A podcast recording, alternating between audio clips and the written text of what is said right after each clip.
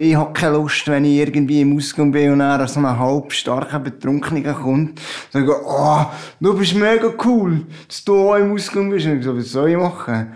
Soll ich nicht in den Ausgang gehen? Oder, oder was hättest, was hättest du gerne? Soll ich daheim hocken und äh, in meinem Bett und denken, uh, mein Leben ist so schlecht.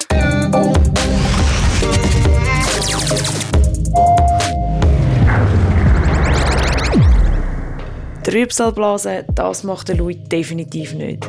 Ich treffe im neuen Gespräch von True Talk auf einen positiven, reflektierten und sehr lebensbejahenden 29-jährigen Mann, der im Rollstuhl sitzt. In der neuen Folge klären wir, ob er eigentlich immer Hilfe braucht, wie viel mitleidige Blick er täglich abbekommt und ob seine Freundin auch im Rollstuhl muss sitzen muss. Es war eine außergewöhnliche Fahrt daher, weil der Tag, also wir nehmen das Gespräch heute zusammen auf, an dem Tag, wo glaube die ganze Schweiz oder zumindest Zürich, dort wo ich herkomme, verschneit worden ist.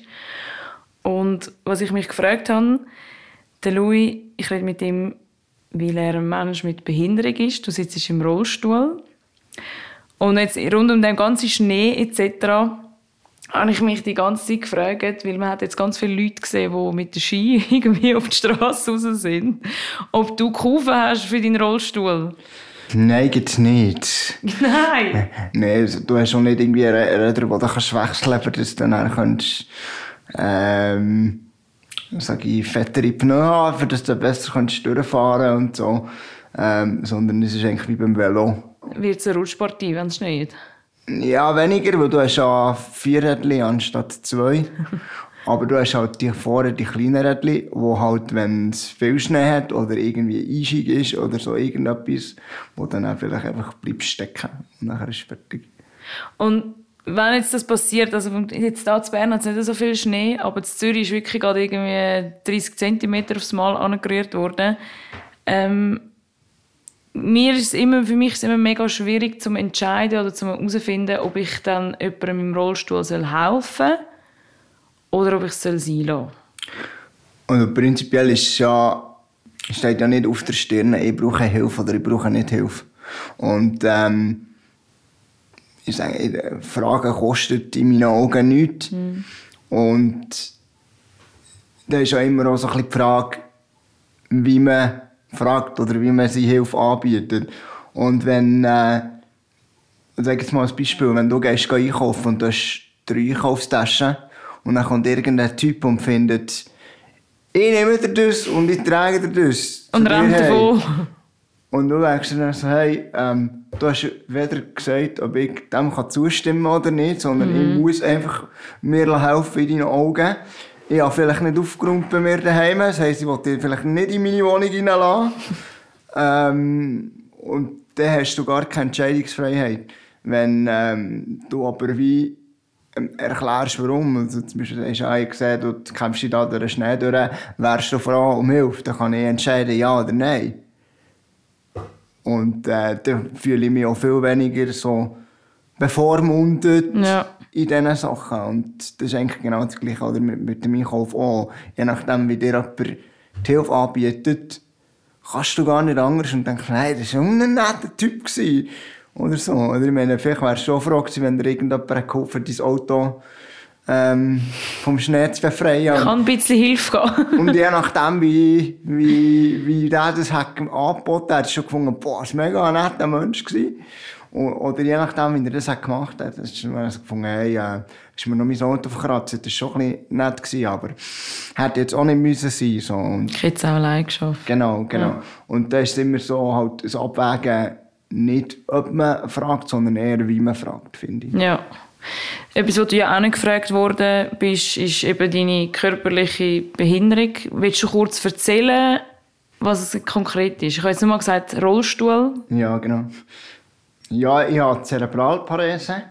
Das nennt man die Behinderung mit den tausend Gesichtern. Also aus dem Grund, weil es halt bei keiner Person gleich ist.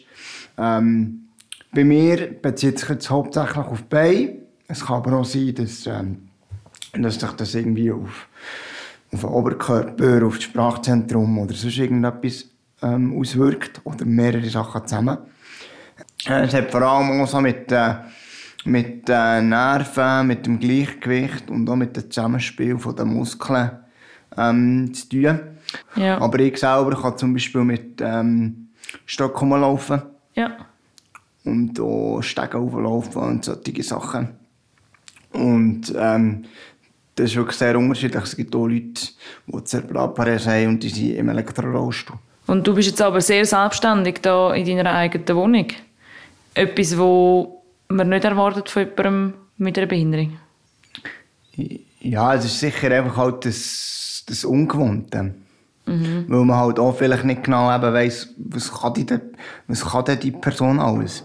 Ich meine, ich habe dir ja auch nicht alles erzählt, was ich alles kann. Oder was ich alles schon in meinem Leben gemacht habe. Ja. Und ähm, wenn ich dir gewisse Sachen würde erzählen, dann würdest du vielleicht auch denken, wow, krass, hätte ich jetzt auch nicht gedacht. Aber schlussendlich spielt es mir keine Rolle, ähm, ob jetzt du das cool findest oder nicht, oder ob du mir das zutraust oder nicht. Weil ich habe es schlussendlich müssen machen. Ja, den Moment habe ich immer, wenn ich am Skifahren bin und ich sehe jemanden, ich weiß eben nicht, wie es heisst, aber es gibt ja für Leute, die im Rollstuhl sind, gibt es ja die Und? Monoski mit... Nein, Monobob. Monobob sagt man denen. Monobob, wo, wo wir an den Händen, wo wir dann auch noch Ski haben. Und ich bin gerade letzte irgendwo da abgefahren, bin dem Lift gehockt und sehe jemanden mit diesen Ski abfahren. Hey, mir hat es fast eins gegeben. Ich habe die Augen nicht... Ich war so beeindruckt gewesen und es ist mir nicht in den Kopf hinein, wie das möglich ist. Und das ist eigentlich mega sad für mich selber, dass ich das nicht, dass ich das Gefühl habe, ah ja, nur weil du jetzt nicht kannst laufen kannst, du jetzt auch nicht Skifahren zum Beispiel. Also ich denke, der springende Punkt ist zum Beispiel auch, dass, dass du halt wie das Vorstellungsvermögen wie fehlt, wo du wie gewisse Sachen wie nicht hast können ausprobieren, oder? Wenn du jetzt selber zum Beispiel so etwas siehst und findest, ah, komm, das probiere ich auch mal aus, dann hättest du so einen ganz anderen Bezug zu dieser ganzen Geschichte und sagst, hey, das ist im Fall noch easy. Ja. Und ich meine, ich habe jetzt seit vier Jahren oder so einen Rollstuhl und bin 29 und ja, da kannst du eigentlich erwarten, dass du 25 Jahre lang Rollstuhl fahren, dass du schon so ein bisschen etwas kannst, wenn du täglich machst und so. Und, und äh, ja, dann ist es wie für dich rumlaufen, oder? Ist für mich halt, ja, da fahre ich halt ich muss nicht mehr überlegen, ja, was muss ich jetzt machen, dass der Rollstuhl links geht oder was muss ich jetzt machen, dass der rechts geht. Aber auch etwas, wo, wo, wo ich das Gefühl habe, eben das Unterschätzen. Ich habe dich jetzt ja unterschätzt. Oder ich jetzt quasi als ohne körperliche Behinderung unterschätze Leute, die körperliche Behinderung haben. Und ich kann mir vorstellen, dass du sehr oft lebst mit dem mitleidigen Blick, wo die Leute haben. Also es ist mir auch schon aufgefallen, dass Leute dann so ein bisschen ui, okay, mm, okay, und dann schnell weg, weil es ihnen dann auch noch unangenehm ist. Lebst du mit dem? Ähm, oftmals entsteht ja Mitleid oder solche Sachen entstehen eigentlich mehr aus dem Grund, weil man sich es wie nicht selber vorstellen könnte, dass es, plötzlich so ist. Ja. Oder? Und ähm, dort bin ich in dem Sinne so weit, dass ich sage, ja, wenn ich, wenn ich Lust habe und wenn ich Nerven habe, dann tue ich mich vielleicht dann schon mit dieser Person auseinandersetzen und da so vielleicht gewisse Aufklärungsarbeit leisten. Aber auch ich habe keine Lust, wenn ich irgendwie im Ausgang bin und dann so einen halb starken Betrunkener kommt, sage oh, du bist mega cool, dass du auch im Ausgang bist. Und ich so, was soll ich machen? Soll ich nicht in den Ausgang gehen? Oder, was, hättest, was hättest du gerne? Soll ich daheim hocken und äh, in meinem Bett und denken, uh, mein Leben ist so schlecht. Also das, ist, das ist echt nicht so mein Ding. Ja. Und, und mir nutzen die Menschen schlussendlich dann nichts. Ja. Du sprichst jetzt gerade etwas an mit dem hocken und einfach ein bisschen Trübsal blasen und selber bemitleiden. Das ist auch so ein Vorurteil, wo man wie das Gefühl hat, dass Menschen mit einer Behinderung einsam sind. Bei mir ist eher so, dass ich dadurch, dass ich selber mit Menschen arbeite, noch froh bin, wenn ich dann mal daheim bin und sage, hey, ich muss mit niemandem reden. Am Morgen schreit niemand irgendwie um, sondern ich habe meine Ruhe. Ähm, und klar, das ist ja immer ähm, die Situationen abhängig. Also ich meine, es gibt effektiv Menschen, die leben in Institutionen und wenn da niemand kommt, mit denen mal der Woche spazieren oder so, die kann man nicht raus. Ja. Oder, oder äh, ich meine, Altersheim, genau das gleiche Prinzip. Einfach ein bisschen älter, aber Wenn sie nicht mehr selber irgendwie können aktiv das Zeug machen auf eigene Faust, dann ist es vorprogrammiert, dass sie eigentlich dann so ein bisschen einsam werden in dem Sinn. Ja. Und äh, da ist halt auch so ein bisschen das Ding, wie viel du selber in das Zeug investieren.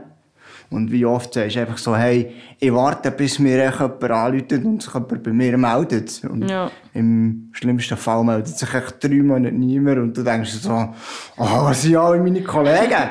Das habe ich jetzt die Zeit in dem, äh, in dem Corona-Jahr manchmal gehabt. Genau, und, und dort ist ja auch, oder, wie, ist, ist so wie die Haltung, die Leute müssen zu mir kommen. Oder bin ich so da und sage, hey, ich bin interessiert mit, mit meinen Leuten und frage immer wieder und sage, hey, machen wir etwas und so. Und dann glaube ich, dann gleicht sich das dann auch aus. Du bist jetzt, ich weiß es von dir, dass du nicht in einer, ich sage jetzt mal, geschützten Werkstatt gross geworden bist. Ähm, aber es gibt schon ein das Ding, dass man, also die, man redet von dieser Zweiklassengesellschaft, wo quasi passiert. Also so mein ganzer Werdegang, da ist eigentlich, habe ich immer eigentlich mehr zu tun gehabt mit äh, Leuten ohne Handicap. Mein Umfeld besteht aus mehr Leuten, die nichts haben. Ja. Aber für mich ist es in dem Sinne wie, egal ob jetzt jemand etwas hat oder nicht, ähm, wenn du kannst schon irgendetwas haben, bei dir sieht man es einfach nicht. So, also, das ist, das ist doch ein bisschen, also ich bin immer so, ja, entweder schaue ich die Person auf Augenhöhe an, oder ich mache es nicht. Aber dann kann ich es eigentlich ganz so gut lassen, wenn ich es nicht mache. Und wenn, wenn jemand in dem Sinn wie durch einen Rollstuhl und solche Sachen ähm, einfach wie, irgendwie nicht merken, die Augenhöhe, die findet nicht statt, dann kann ich sagen, ja, du wärst vielleicht schon ein netter Mensch oder ein cooler Mensch, aber ich kann mit dir echt nur begrenzt etwas anfangen, weil, weil du halt einfach wie zuerst den Rollstuhl siehst und dann äh, die Person dahinter und ähm, dort ähm, ist manchmal das klar schade. Aber schlussendlich muss ich dann auch sagen, es war nie so, gewesen, dass ich das dann irgendwie mega lange bereut habe, weil ich dann gefunden habe, ah, die hat mir gleich etwas gebracht. Oder der, und von dem her, Eben, du sagst, dass quasi die Leute, also dass es Leute gibt, die zuerst den Rollstuhl sehen und dann den Mensch. Ähm, weil ich kann mir noch vorstellen, dass es recht schwierig ist jetzt für dich, aufgrund von dem, dass Leute dich zuerst nach dem Rollstuhl beurteilen und nachher nach dem Louis, ähm, schwierig eine Beziehung zu finden, sei es eine freundschaftliche oder eine partnerschaftliche Beziehung, weil zuerst quasi wie die Leute dich schon, sag ich mal, aussortieren. Ähm, ja, wie soll ich sagen? Ich weiß nicht, ich weiss nicht ob es ähm, schwieriger ist. Das kann ich wie nicht beurteilen, weil ich habe ja wie den Vergleich nicht. Ähm, aber ich denke, es gibt, es gibt schon so eine gewisse Hemmschwelle, die man aber eigentlich nicht kann verübeln der Person. Weil, ähm, wenn du jetzt an deinen Partner denkst, du hast gewisse Vorstellung und sagst, okay, ich will mit dem das machen, ich will mit dem das machen, ich will mit dem das machen. Und wenn du jetzt einfach rein, rein sachlich würdest die Partner durch mir setzen, das heisst einfach, okay, dann kann ich aber das nicht, das nicht, das nicht und das nicht. Und das hat nichts mit dem zu tun, ob du mich jetzt würdest abwerten oder so irgendetwas, sondern es ist echt mehr so dein logische Denken, wo du dir dann Ich überlegst. kann mir das gar nicht vorstellen, so. Ja, oder respektive du, du gehst wieder davon aus, ah, das wird ja dann nicht möglich sein. Und klar muss man wie in dem Sinne gewisse, ähm, gewisse Sachen vielleicht in dem Sinne zuerst ausräumen, so, für das dort ähm, Denkweisen können geändert werden in dem Sinn. Und dort bin ich auch ehrlich, teilweise ist mir das manchmal auch wie zu dumm. Ich wollte jetzt gerade fragen, ist das nicht ermüdend? ich weiß nicht, ob man zum Beispiel, sagen wir mal, du als Frau hast vielleicht auch gewisse Vorurteile, dass man dir gewisse Sachen einfach nicht zutraut. Ja, mir ist noch mein Auto ausgegraben worden, obwohl ich explizit gesagt habe, ich mache das allein. Eben. und und äh, dort ist ja auch, das ist eigentlich genau das gleiche Ding. Wo du dann ja wie kannst sagen, okay, du ich mich jetzt mit dieser Situation oder mit dieser Person auseinandersetzen, die eigentlich aufklären und nachher weiss sie dafür Bescheid und tut hoffentlich beim nächsten Mal das nicht machen. Ja. Bei mir, vielleicht wären andere froh darum, vielleicht die anderen darauf spekulieren, dass das Auto ausgraben wird. Ähm, oder sagst du, nein, es ist mir am Vogel so von Anfang an zu mühsam. Und dort finde ich immer, dort kommt es mega auf die Person drauf an. Ja. Und es ist eigentlich auch immer, äh, sage ich mal, bei einer, bei einer Freundschaft und auch bei einer Partnerschaft ist ja immer auch ein Gehen und ein Nehmen.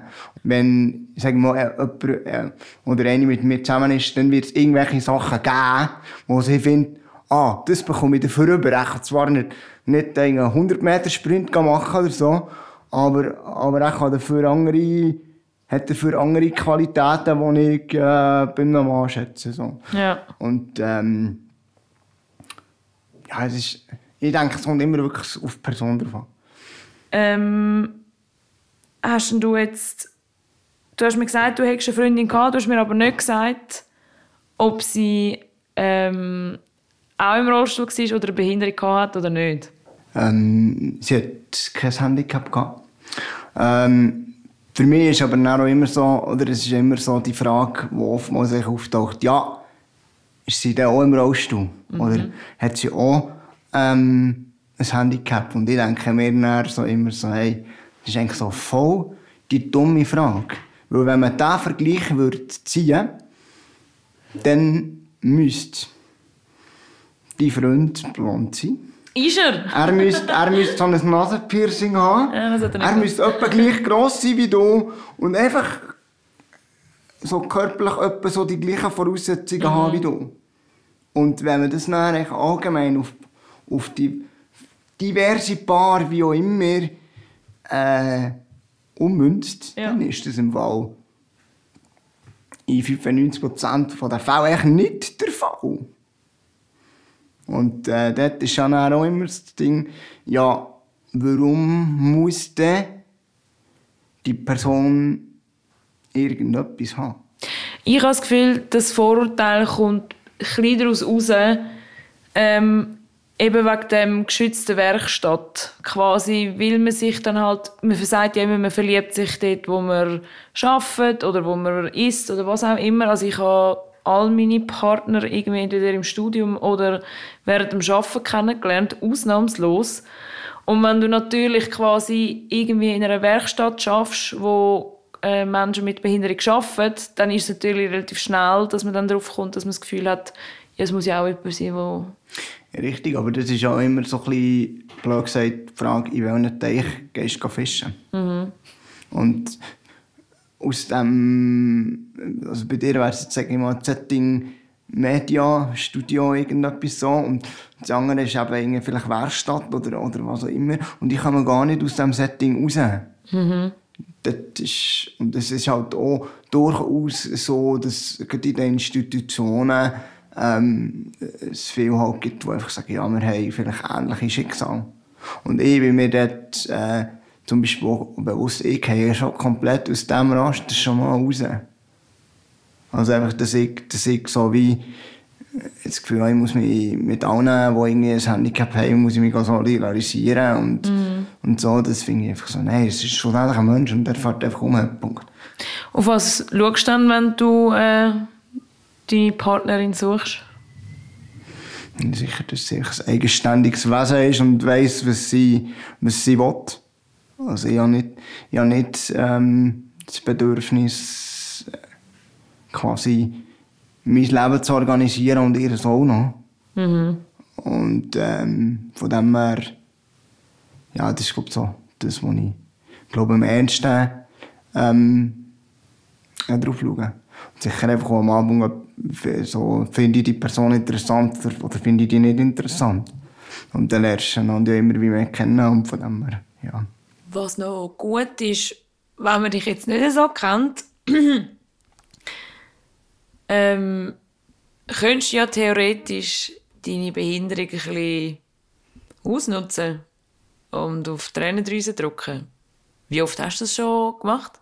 Ja, wieso? Ähm, ich habe es meistens dann gemacht, oder ich mache es meistens dann, ähm, wenn ich merke, also wenn ich zum Beispiel weiss, es nützt nicht nur mir etwas, sondern die ganze Gruppe.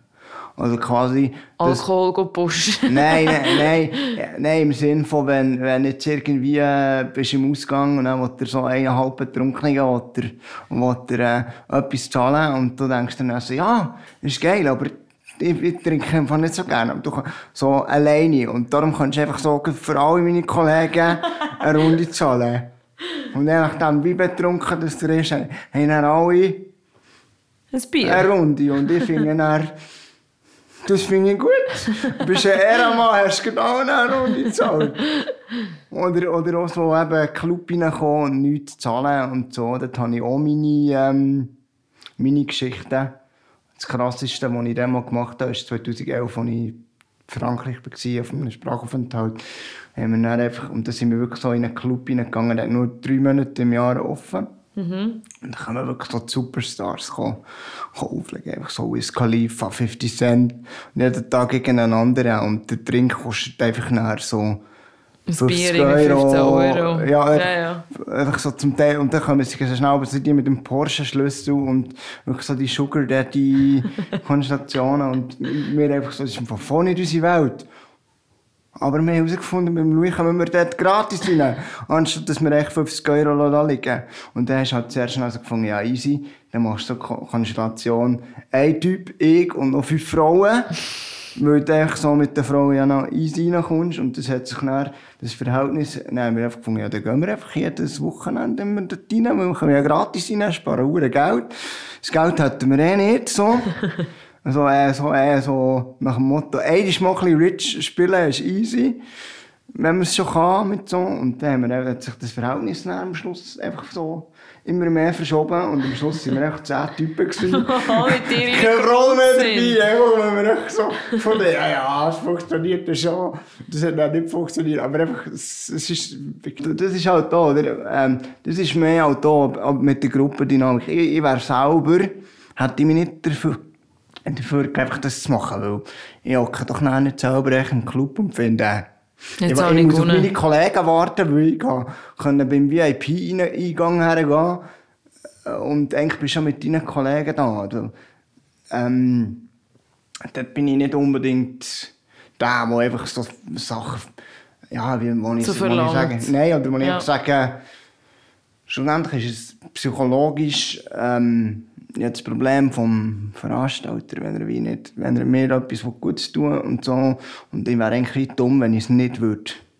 Ja, annehmen. würden- ja, ja. Ja, und dann würde jeder Mensch einfach sagen, ah, das ist mega nett. Ja, Ja, du hin oder her? ja. Und ähm, dort finde ich einfach auch die Verhältnismäßigkeit. Ich bin auch nicht der, der wo irgendwie alles nachher muss äh, erzählen und sagen, hey, ich bin von dort reingekommen, ich habe das gratis bekommen. Und Aber es sind genau drei Punkte, wo ich jetzt, oder zwei Punkte, eben das ist das quasi, du bekommst wie so sehr viel gratis. das tönt aber, das ist, also, definiert sehr viel. Ja, eben bist gratis in den Club reingekommen, kommst gratis Drinks über. Ja, also, also das ist jetzt einfach so zwei, weißt, das ist noch nicht gesagt, dass das immer der Fall ist.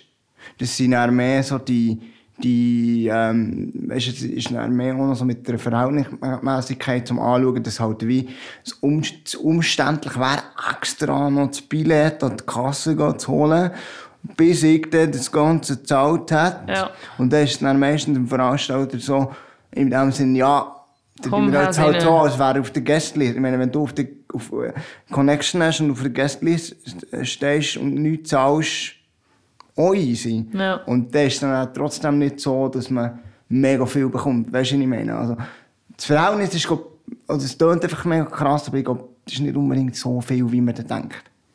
Ich würde mich selber noch nicht wohlfühlen, wenn jetzt das mega viel wäre. So. Und das zweite wäre noch gewesen, das bevorzugte Behandeln an Events. Ihr habt vor allem immer die besten Plätze an Konzerten. Ja, es, es, es, es stimmt schon. Aber ähm, Und gleichzeitig meinst hast du den Kopf meinst du, mir hat jemand gefragt, wo ich dann genau her möchte? Nein. Das ist auch wieder etwas. Mir hat so wie das Gefühl, es ist mega nett. Aber ich persönlich zum Beispiel bin jetzt eher so der Typ, der echt sagt, ey, ich will im Fall in die vordersten zwei Reihen, weil dort geht es dann richtig ab. Und dort ist eigentlich dort, wo du musst sein, wenn du schon bei so einem Konzert bist. Für mich ist es einfach gemeinsgefährlich und so, wenn ich dort vorne bin. Hast du es schon mal erlebt? Ja, es ist einfach so über sieben Bierduschen an einem Konzert bis sieben ist es Gesicht und so. Ähm, ja, das ich, ist dann schon nicht so ähm, das. Ja. Und von dem bin ich mir das so wie bewusst. Und von dem her ist ja das eigentlich mit, dem, mit der extra Lauschenbühne gar nicht etwas Dummes. Überhaupt nicht. Aber ähm, ich selber, das ist zum Beispiel der Grund, warum dass ich das nicht so cool finde an den Festivals. Mhm. Weil, du, wenn, auch, auch, auch wenn du es einfach ähm, ähm, logistisch anschaust, eigentlich bist du irgendwo separiert. Punkt. Dass du niemandem im Weg bist, du zwar zu gut siehst, aber es muss sich dann niemand Sorgen machen, dass du übertrampelt wirst oder Mhm. was auch immer. Aber du als Festivalbesucherin, du kannst einfach kommst es ja gar nicht mit über. Nein, du kannst Wo- einfach quasi sagen, ich gehe da her, ich gehe da her und ich gehe da her. Und ich muss quasi dann einfach sagen, ja, ich bekomme nur das. Ja. Weißt du? Und von dem her ist für mich, bin ich auch nicht so der, der einfach sagt, ich gehe jetzt in ein anderes Festival.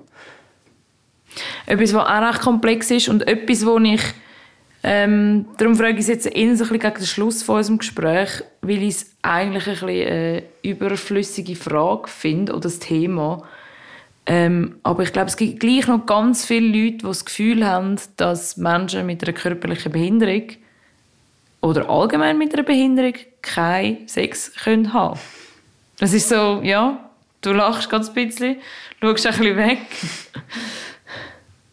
Ähm,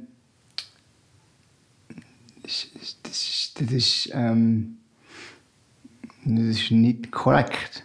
Also, ähm, die Fra die Frage ist natürlich, was für eine Vorstellung hat man.